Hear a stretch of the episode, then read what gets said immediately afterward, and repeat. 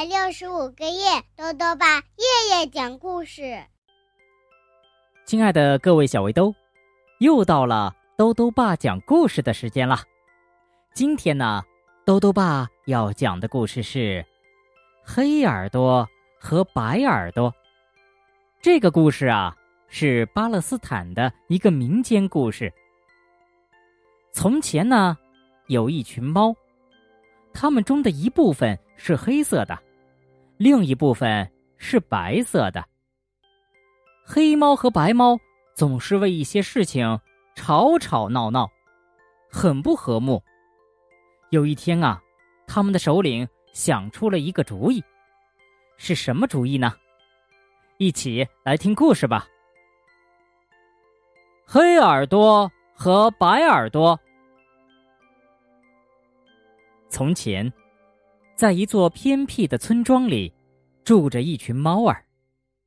有一条河经过这里，将小小的村庄一分为二。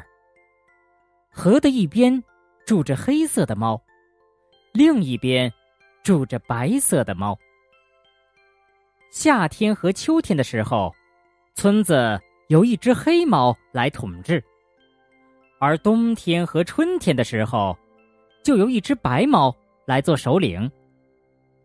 一座小桥连接着河的两岸，不过猫儿很少到桥上去走动，因为两个猫族之间的关系并不融洽。每当轮到白猫来统领大家的时候，黑猫的头就会气呼呼地说：“你这个首领一点也不公正。”总是欺负我们黑猫，而白猫们就会反驳说：“这是撒谎。无论如何，我们的首领就是比你们的强。”他们有时候会这样没完没了的争吵上几个钟头。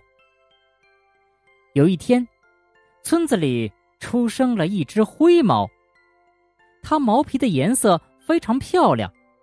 但看上去却和两个猫族的成员都不相同。白猫和黑猫都很喜欢这只灰猫。多么英俊的猫啊！一些猫儿赞美说：“呃，不但英俊，而且聪明。”另一些猫儿说：“并且勇敢。”其他的猫儿说：“灰猫每天都从桥上走到河的两边。”去看望它的朋友们。有时候，他和黑猫们在一起过夜；有时候，他和白猫们在一起过夜。到了更换首领的时候了，猫儿们决定要选出两个新的接班人。我们的头儿已经太老了，黑猫们说。我们的也是，白猫们说。为什么我们不选灰猫来做我们的首领，统帅所有的黑猫和白猫呢？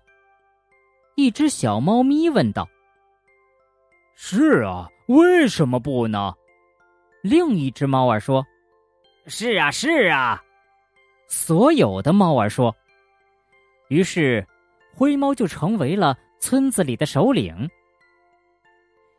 一天，几只黑猫。追赶着一只老鼠，想捉住它，做一顿可口的早餐。老鼠跑着跑着，跑到了桥的另一边。黑猫们追着它，来到了桥上。可这时，住在桥那边的白猫们却挡住了他们的去路。他们争执起来，吵了半天都没有什么结果。最后。猫儿们决定去找灰猫来做个仲裁。怎么了？出什么事儿了？灰猫首领问道。猫儿们一起喵喵的大叫起来。灰猫根本听不清他们在叫些什么。大家安静，灰猫说道。如果你们要一起说，我就听不出你们在说什么了。可是猫儿们还是继续争吵个不停，灰猫只好一直等到所有的猫儿都叫累了，才又一次开口说话。这一次啊，他吩咐他们做的事情非常奇怪。他叫所有的猫儿都取下自己的耳朵，放在一个大篮子里，然后他让猫儿们先回家去，过两个钟头再到这里来。猫儿们虽然觉得这个要求非常古怪。可还是照办了。他们取下了自己的耳朵，放在了篮子里。在他们回家的路上，猫儿们发现，他们已经听不到老鼠的声音了。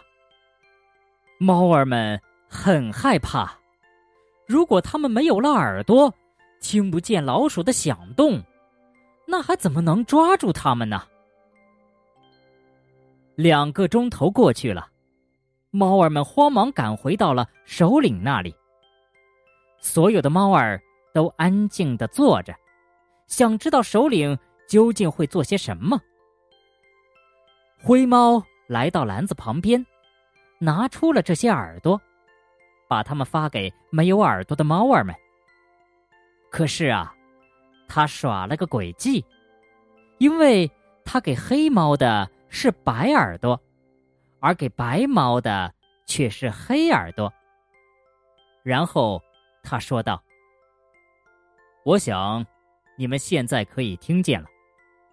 只有你们都能用对方的耳朵来倾听彼此的意见的时候，我们的问题才能得到解决。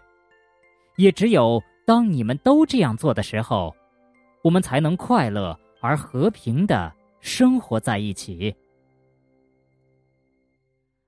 好了，小围兜，今天的故事讲完了。每个人都有两只耳朵，但是啊，只有一张嘴，就是告诉我们呢，要多听少说。如果没有把事情听清楚、听明白就发表意见，那很可能呢就会闹笑话了。多多爸呀，还想问问小围兜。你有没有认真听爸爸妈妈说话的时候呢？你能说说当时爸爸妈妈都说了些什么吗？如果想告诉兜兜爸，就到微信里来留言吧。要记得兜兜爸的公众号哦，查询“兜兜爸讲故事”这六个字就能找到了。好了，我们明天再见。